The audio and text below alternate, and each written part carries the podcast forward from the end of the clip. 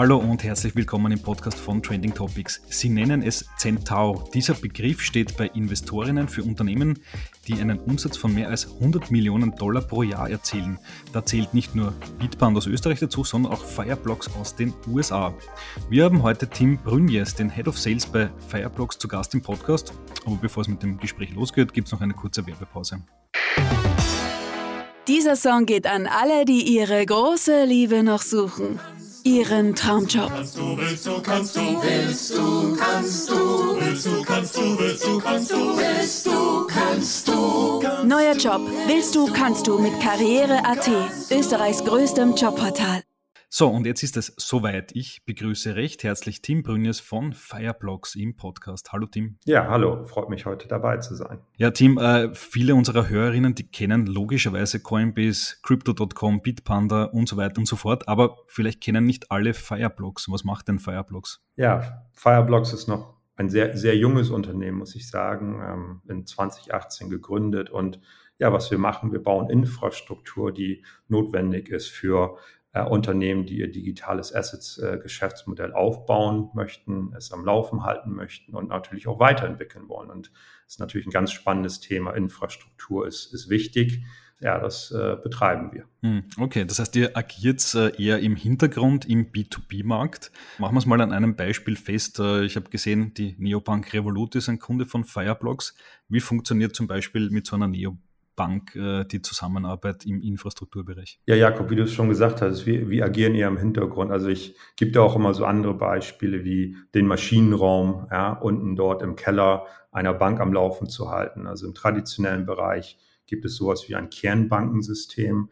Ähm, das, was wir im digitalen Assets-Bereich äh, im weitesten Sinne bereitstellen, ist eben so ein Kernbankensystem. Die Technologie, die eben, ja, eben erlaubt, dass digitale Assets ähm, sicher verwahrt werden von der Bank Revolut zum Beispiel und natürlich vielen anderen Unternehmen, die wir dort äh, mit unserer Technologie äh, bespielen.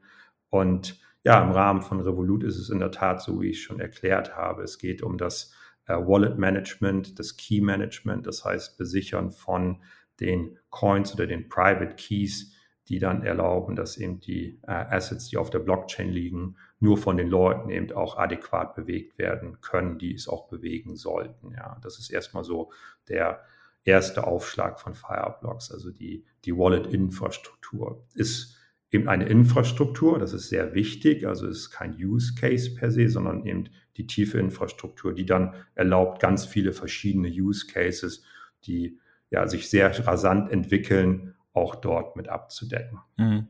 Revolut ist natürlich ein sehr prominentes Beispiel äh, einer eurer Kunden. Äh, welche anderen Kunden gibt es noch, die man kennen könnte, wo man vielleicht gar nicht weiß, dass Fireblocks drinsteckt? Ja, ich glaube, äh, wo man gar nicht weiß, also ist es natürlich so, dass wir viele Unternehmen haben. Es sind tausende von Unternehmen, die, die wir dort äh, mit Technologie bedienen. Ein interessantes Beispiel ist äh, sicherlich auch äh, eine Bank of New York Mellon, die wird man sicherlich kennen, ist äh, der größte traditionelle Asset Custodian auf dem Planeten. Die haben jetzt äh, letzte Woche gerade bekannt gegeben, dass sie in Amerika mit selektiven Kunden live gehen, was das Thema Custody von Krypto angeht. Und ja, wir liefern einen Teil der Technologie. Da sind wir sehr stolz darauf, weil es ein sehr großes, traditionelles Finanzunternehmen ist, äh, aus dem amerikanischen Bereich, aber global agierend. Und das ist so ein interessanter Use Case, der dann im Bereich Custody dann, also das Besichern der Private Keys oder der Coins dann auch natürlich bedingt. Hm. Ist das die Hauptstoßrichtung von Fireblocks, quasi Softwareanbieter, Infrastrukturanbieter für Banken, egal ob sie jetzt neu oder alt sind, äh, zu werden oder gibt es noch andere Kundenkreise? Ja, also es ist interessant. Also die erste Iteration war sicherlich, dass man sich in diesem Kapitalmarktumfeld vornehmlich auch bewegt hat, ja, weil man gesehen hat, es geht viel um Krypto, Kryptohandel, das Kaufen, das Verkaufen von digitalen Assets und das war damals und ist nach wie vor heute natürlich noch prädominierend äh, Bitcoin und Co. Ja, das muss man halt so sagen. Und das ist ein sehr großer Geschäftsanteil von Fireblocks.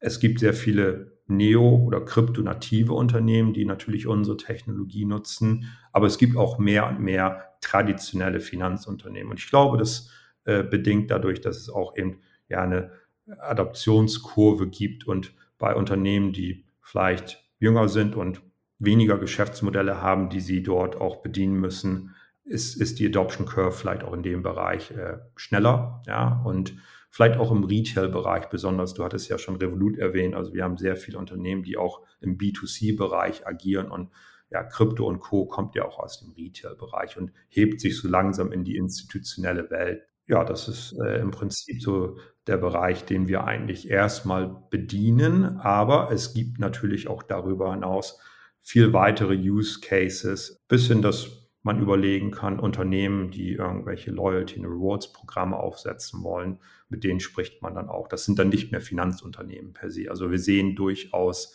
dann das Überschwappen von unserer Technologie äh, außerhalb des engeren Finanzmarktumfeldes. Und das ist natürlich auch sehr, sehr spannend, das äh, mit zu äh, begleiten, weil der Markt sehr groß ist. Mhm, alles klar. Das heißt, äh, mal ganz äh, banal gefragt, wenn eine Bank in Österreich sich überlegen würde, ich will meinen Kunden Bitcoin anbieten, dann könnten sie das mit euch umsetzen. Genau, richtig. Also man könnte dann unsere Technologie äh, erwerben und dann, wie gesagt, das Erste, was man dort löst, ist die Verwahrung dieser Bitcoins. Und genau das würden wir von der technologischen Seite anbieten. Du hattest ja schon mal das Thema, wir sind Infrastruktur äh, angesprochen. Ich würde nochmal darauf äh, hinweisen, dass wir in der Tat dieses Backbone, dieser Maschinenraum sind, der der Bank erlaubt, ihr eigenes Geschäft weiter voranzutreiben. Wir disintermediieren nicht diese Kundenverbindung, sondern wir sind ziemlich happy, eben im Hintergrund zu stehen und diese Technologie weiter voranzutreiben. Ja, und das ist eben unser, unser Steckenpferd, unsere Stärke auch. Und das ist auch, glaube ich, ein Teil, warum wir eben so erfolgreich sind. Ähm, wir sind, wie gesagt, ein junges Unternehmen, haben Tausende von Kunden, haben sehr viel in Venture Capital Funding äh, bekommen da gibt es natürlich Metrics, die darunter liegen, die das erlauben. Ja, eben, du hast das Wort Centaur dort angesprochen. Also das ist natürlich ähm, ein, ein Ritterschlag, aber es ist auch bedingt dadurch, dass wir natürlich auch einen großen Need im Markt dort adressieren. Ja, das kommt nicht von umsonst, ja, und auch aus der heißen Luft, sondern äh, da gibt es einen großen Need, der eben äh, dort von Fireblocks auch sehr äh, offensichtlich adressiert wird und weiter vorangetrieben wird. Es ist ein sehr innovationsgetriebenes Segment, in dem wir uns bewegen.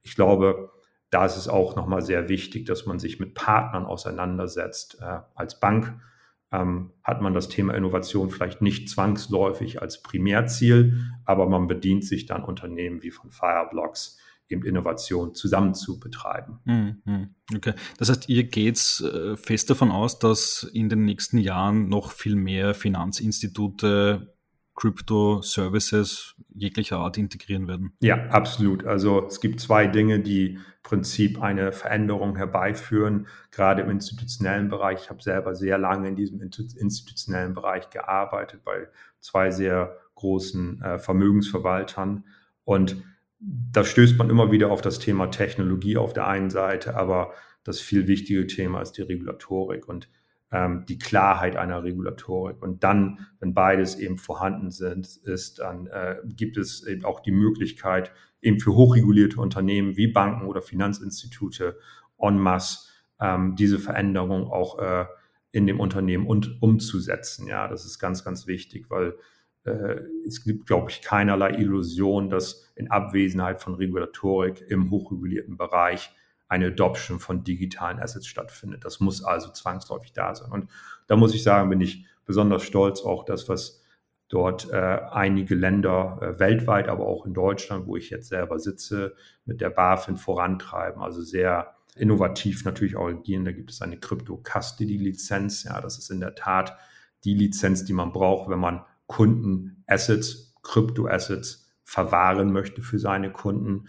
Und es gibt eine Kryptoregisterlizenz, die es dann eben erlaubt, ein Kryptoregister zu führen. Das ist nämlich für elektronische Wertpapiere, die auf der Blockchain emittiert werden. Und das sind natürlich ganz tolle ähm, regulatorische Klarheiten, die dann Finanzinstitute aufhören lassen und sagen, warum ist das denn da überhaupt da? Warum ähm, setzt sich der Finanzregulator oder die Aufsicht damit auseinander und erlaubt mir das jetzt? Und dann kommt es eben zu dieser Interaktion mit dem Technologieunternehmen wie Fireblocks zu sagen, Regulatorik haben wir, da haben wir es en masse, jetzt brauchen wir Technik und Technologie und da ist Fireblocks eben ganz weit vorne zu sehen. Hm, okay, das würde ja auch bedeuten, ähm, Stichwort Regulatorik, dass 2024 wahrscheinlich ein ganz entscheidendes Jahr in Europa werden wird, weil dann soll ja das neue Regelwerk in Kraft treten für Crypto Assets, äh, Market in Crypto Assets, kurz MiCA. Ist das dann das Jahr des großen Durchbruchs? Ja, es ist, also sagen wir so, das Jahr des großen Durchbruchs, was vielleicht Newsflow angeht, ja, aber es wird jetzt schon gebaut. Also das muss man wirklich ganz klar sagen. Ähm, selbst in meiner kurzen Zeit bei Fireblocks, ich bin Anfang des letzten Jahres dazugekommen, wir waren noch ein sehr kleines Unternehmen, mittlerweile sind wir wesentlich größer, ähm, hat man natürlich auch eine Veränderung in dieser kurzen Zeit gesehen, was das Thema ähm, Innovation in eher traditionellen Finanzunternehmen angeht, was das äh, Thema angeht, äh, an welche Kundengruppen verkaufen wir. Das waren vielleicht eher traditionell eben die kryptonativen Unternehmen, die Early Adopters, die, die Fast Movers. Aber mittlerweile hat sich das schon sehr stark verschoben. Mehrgleisig würde ich fast sagen. Ähm, es gibt traditionelle Finanzunternehmen, die gucken sich solche Use Cases wie Krypto an, kaufen, verkaufen. Aber es gibt auch sehr viele traditionelle Finanzunternehmen, die gehen auf diesen eher größeren Use Case Tokenisierung. Ja, also das, was eben dort in den Finanzmarkt reingebracht werden kann, was jetzt momentan nicht dort äh, stattfindet. Und das ist sehr interessant. Also die Diskussionen haben sich dahingehend schon verschoben, aber auch das Wissen hat sich sehr stark verschoben, was in der ersten Iteration eher das Teilen von äh, Wissen anging, ist darauf jetzt eher Iteration 2 das Aufbauen von dem geteilten Wissen. Und jetzt haben wir eigentlich einen sehr guten Wissensstandard, auch in Banken, in Finanzinstituten, was dieses Thema digitale Assets angeht und Blockchain-Technologie. Und das erlaubt dann wiederum in der Tat im Rahmen von Mika, wir wissen, dass es kommen wird, wir wissen auch, wann es kommen wird, jetzt auch ähm, die Hände aus der Hose zu nehmen und zu sagen, jetzt fangen wir an zu bauen. Und das sehen wir. Also die Projekte, die wir begleiten im Bankenbereich, sind wesentlich mehr und wesentlich tiefer geworden. Okay, das heißt, der aktuelle Kryptowinter, äh, kann man ähm, getrost davon sprechen, dass wir im Kryptowinter sind, ähm, wird dazu genutzt, um sich auf das Jahr 2024 vorzubereiten, wenn ich es richtig verstehe. Absolut. Und ähm, im Beispiel von Fireblocks zum Beispiel ist es so, dass wir, wir sehen das als Marktphase und es ist auch eine gewisse Bereinigungsphase, die ähm, so wie im traditionellen Kapitalmarktumfeld auch immer wieder stattfindet. Es gibt eine Hochphase, es gibt eine Tiefphase und es gibt die Phasen dazwischen und es gibt Unternehmen, die ähm, da sind und die dann vielleicht nicht mehr da sind, ja, die dann verschwinden vom Marktplatz. Ähm, so sei es auch drum und das ist, glaube ich, auch wichtig, ja, dass eben diese, diese Geschäftsmodelle, die keinerlei Zukunftsträchtigkeit haben, dann auch nicht weiter verfolgt werden. Und ich glaube, jetzt sind wir in einer Marktbereinigungsphase, wo wir auch konsolidieren, wo wir uns vielleicht auch ein bisschen wieder besinnen auf das, was ist denn eigentlich wichtig äh, für die Infrastruktur, für die wir bauen es erlaubt auch speziell Fireblocks natürlich auch Sachen zu rekalibrieren. In einem so starken Wachstum ja, ist es sehr schwierig, auch immer ähm, den Fokus überall richtig zu setzen. Jetzt haben wir ein bisschen mehr Zeit und ja, wir wachsen weiter ganz rasant und es erlaubt uns auch diese Marktphase zu nutzen und auch der sehr, sehr interessantes Talent einfach zu akquirieren. Ja, das ist auch ganz wichtig. Ja, der Markt war schon sage ich mal, vor sechs, sieben Monaten sehr heiß gelaufen. Das hat man ja auch in den Medien überall gesehen. Und wir nutzen diese Phase im positiven Sinne, uns darauf zu besinnen und diese Infrastruktur, die wir dort bauen, die wir unseren Kunden zur Verfügung stellen, weiterzuentwickeln, also rasant weiterzuentwickeln. Und dann kommen wir dann raus aus dieser Phase und sind eigentlich sehr gut gerüstet für quasi den nächsten Aufschwung. Mhm. Okay. Ähm, es gibt ja noch äh, weitere Krypto-Infrastrukturfirmen wie Blockdemon, Alchemy, Figment und so weiter. Aber seid ihr, seid die anderen, seid ihr die Firmen, die mehr oder weniger so die Schaufeln für den möglichen nächsten Goldrausch verkauft? Ja, das ist in der Tat, das hat mir jemand schon in der Tat mal erzählt. Also wir würden ja diese Schaufeln im Goldrausch verkaufen. Und ja, es ist so, dass wir schon einen signifikanten Marktanteil haben aber auch eben diese Technologie verkaufen, die allumfassend wichtig ist für unsere Kundenstruktur. Es geht da, da primär geht es um Sicherheit. Ja, wir sind ein Cybersecurity-Unternehmen, ein Technologieunternehmen, was Infrastruktur an Kunden verkauft, die eben diese Sicherheit suchen. Ja, weil das Schlimmste, was passieren kann für, ein, für eine Bank, für einen Neo-Broker, für ein Unternehmen, dass irgendwann mal die Assets verloren gehen. Ja, das, und da sind wir eben Weltmarktführer da drin, so dass es eben nicht passiert. Und es gibt immer wieder Schlagzeilen, gerade im Kryptobereich, dass auf einmal gewisse Assets ja nicht mehr da sind. Und äh, das ist natürlich sehr schmerzhaft, ähm, auch aus der Privatkundensicht sehr schmerzhaft, weil da Geld dahinter steckt, was verloren gegangen ist. Und da müssen wir ein besonderes Auge drauf haben, ja, dass eben sowas nicht passiert. Mhm. Äh, wie hast du dann den Crypto Crash 2022 mitverfolgt äh, und gepaart mit den vielen, vielen Hacks im DeFi-Bereich? Äh, was war für dich der Hauptgrund, dass das alles passiert ist? Ja, es ist auch ein sehr infantiler Markt, der äh, sich dort auftut. Ähm, man muss dazu sagen, unsere Firmengründer haben sich schon in 2016 mit dem Thema Infrastruktur aus äh, auseinandergesetzt, auch in anderen Marktbereichen wie dem weiteren Internetumfeld oder Mobile- oder Cloud-Umfeld. Und dort, was immer wieder gesehen wurde, wenn es dort äh, ja eben Infrastruktur gibt, die suboptimal ist, führt es immer wieder auch in diesen Bereichen zu äh, gewissen Situationen, die, die sehr unschön sind. Geld geht verloren, Daten werden geleakt und das ist im Prinzip ein ähnliches Problem. Und aufgrund dieser Tatsache haben eben auch unsere Firmengründer, die aus dem Cyber Security Bereich kommen, sehr lange dort gearbeitet haben, sehr schnell gesehen, so in 2017, dass diese Infrastruktur, so wie sie da damals stand und mit einer Adaptionskurve, die ähnlich ist wie das Internet, eben nicht zusammenpasst. Und da eben dort reinzustechen und zu sagen, wir müssen diese Infrastruktur bauen,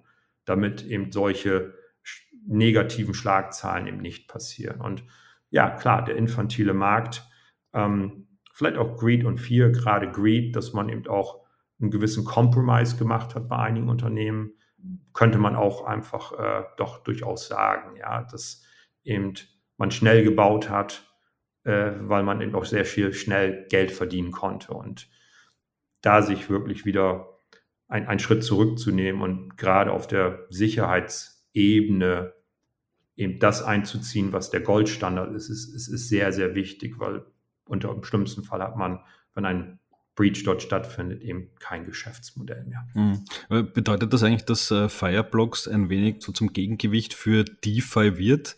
Weil am Ende geht es ja dann darum, eigentlich eine sehr zentralisierte Infrastruktur zu bauen, im Unterschied zu ja, DeFi-Anwendungen, wo man nicht genau weiß, wer da dahinter steht, wo die Daten eigentlich liegen? Also ich würde es eher so charakterisieren. Also wir sind, sind sehr offen gegen dem Thema DeFi, im positiven Sinne sehr offen gegen dem Thema DeFi.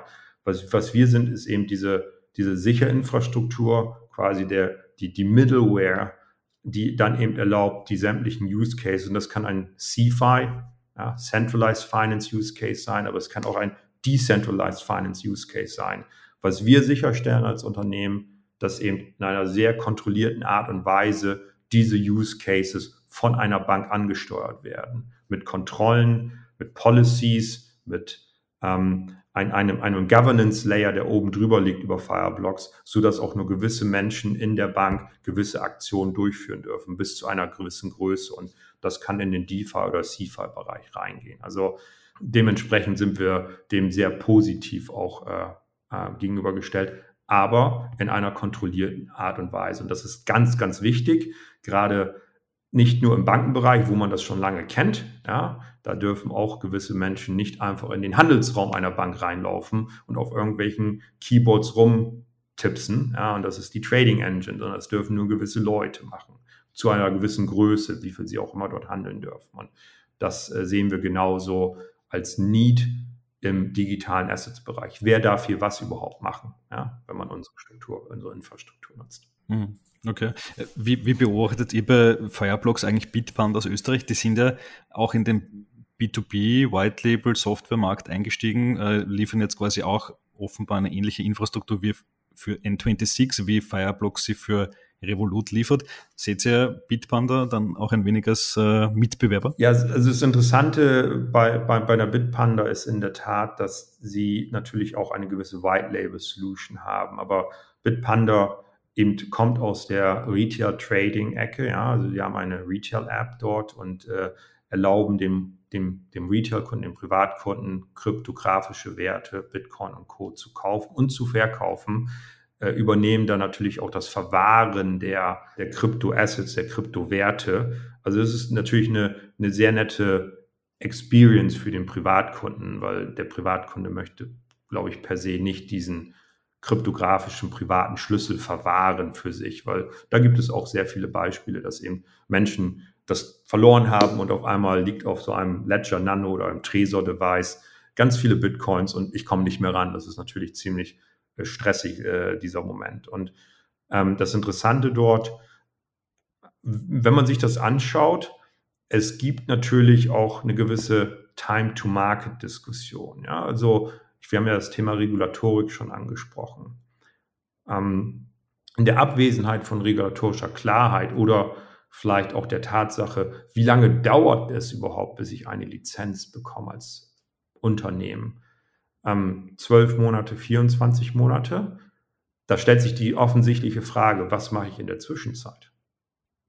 Jetzt kann ich warten, 12 Monate, 24 Monate und meine Konkurrenz, die eine Trade Republic, eine Robinhood etc. machen was, also muss ich jetzt auch was machen. Oder eine andere Neobank, wie Revolut zum Beispiel, ne? die größte Neobank in Europa.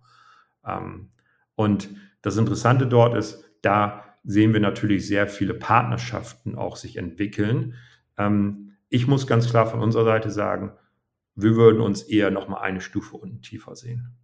Wir sind diese Infrastruktur auch für das Unternehmen aus Österreich unter Umständen die relevant ist, aber wie gesagt, diesen Maschinenraum dort anbietet. Ja. Und für viele Unternehmen, das weiß ich auch selber aus erster Hand, ist es so, oder einigen Unternehmen aus erster Hand, dass es sich auch eine Transformationsphase ergibt. Die wollen heute starten, können es aber nicht direkt machen, weil sie keine Lizenz haben. Die werden auch in den nächsten zwölf Monaten keine Lizenz bekommen. Aber perspektivisch werden sie das alles in-house holen wollen. Mit einer eigenen Lizenz mit den Assets, die dann auch in der Tat bei der Bank liegen, dann bei dem Finanzunternehmen. Und von unserer Seite sehen wir das auch eben sehr positiv. A, es bestätigt eben die weitere Adoption. Ähm, ob wir es jetzt selber direkt supporten oder indirekt oder vielleicht auch gar nicht äh, supporten. Der Markt ist sehr groß und das Tolle ist, er wächst rasant. Also jeder, der irgendwas mehr macht, ähm, finden, wir, finden wir ganz toll. Mhm. Okay, noch eine letzte Frage. Ähm, Ausblick in die Zukunft. Worum wird es bei Fireblocks in den nächsten Monaten und Jahren stark gehen? Wenn man sich so anschaut, was so im Kryptowinter angefangen wird zu bauen, da geht es, glaube ich, stark um Usability, um Ökologisierung der Branche, um die entsprechende Regulatorik. Also die, die, die Regeln werden ja immer strenger, auch in Europa, in den USA. Ähm, aus eurer Sicht, in welche Richtung geht es? Ja, also als erstes, was wichtig ist, die Infrastruktur weiter zu bauen, ja, in auf der Infrastrukturebene, also quasi, was man so vielleicht auf einer, ja, auf einer horizontalen Ebene sieht als Infrastruktur und, und vertikal sind dann diese ganzen Use Cases dort. Einer dieser ersten Use Cases in der Tat das Kaufen und Verkaufen von kryptografischen Werten. Ein nächster Use Case ist vielleicht eben, während ich diese Assets halte, kann ich da einen Return generieren. Staking, du hattest Block Daemon erwähnt oder Figment. Ähm, sehr interessante Geschäftsmodelle, die dann erlauben, dass man, während man etwas dort in seinem Depot hat, ähm, dafür auch äh, einen gewissen Financial Return noch generiert. Aber es gibt natürlich auch viele andere Use Cases, die auf dieser Infrastruktur liegen, wie das Thema Tokenisierung, also ein, ein immens größerer Markt, elektronische Wertpapiere, das hatte ich ja auch schon angerissen. In Deutschland gibt es die Kryptoregisterführung, was dann eben auch erlaubt, und das EWPG, das äh, elektronische Wertpapiergesetz, äh, was eben auch ganz klar erlaubt, sowas zu imitieren. Und wir sehen Unternehmen wie die Deutsche Börse und andere Unternehmen. Wir haben auch gerade announced, dass wir äh, in Tel Aviv mit der Stock Exchange äh, eben auch eine Bond-Tokenisierung durchführen. Und diese Use Cases werden sich immer weiter manifestieren und auch ähm, Fokus, ja, Fokus für uns ist sicherlich die Infrastruktur, aber vielleicht auch ein bisschen weg von diesem ersten Use Case, Krypto kaufen, verkaufen. Das ist sehr etabliert mittlerweile.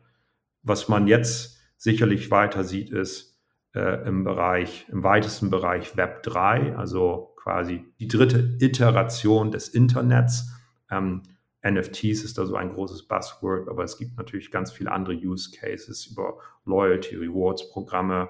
Es gibt auch viel im Payments-Bereich, ähm, was natürlich auch sehr interessant ist, ein sehr riesengroßer Markt.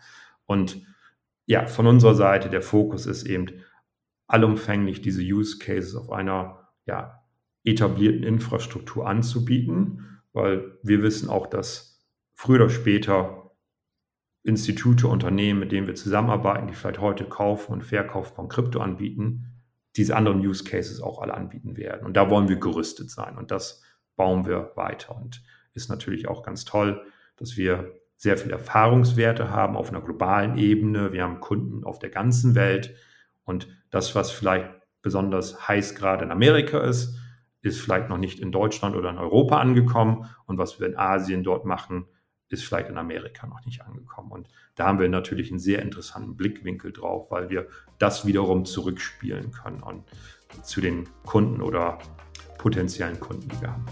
Alles klar, Tim, vielen Dank fürs Interview. Dankeschön.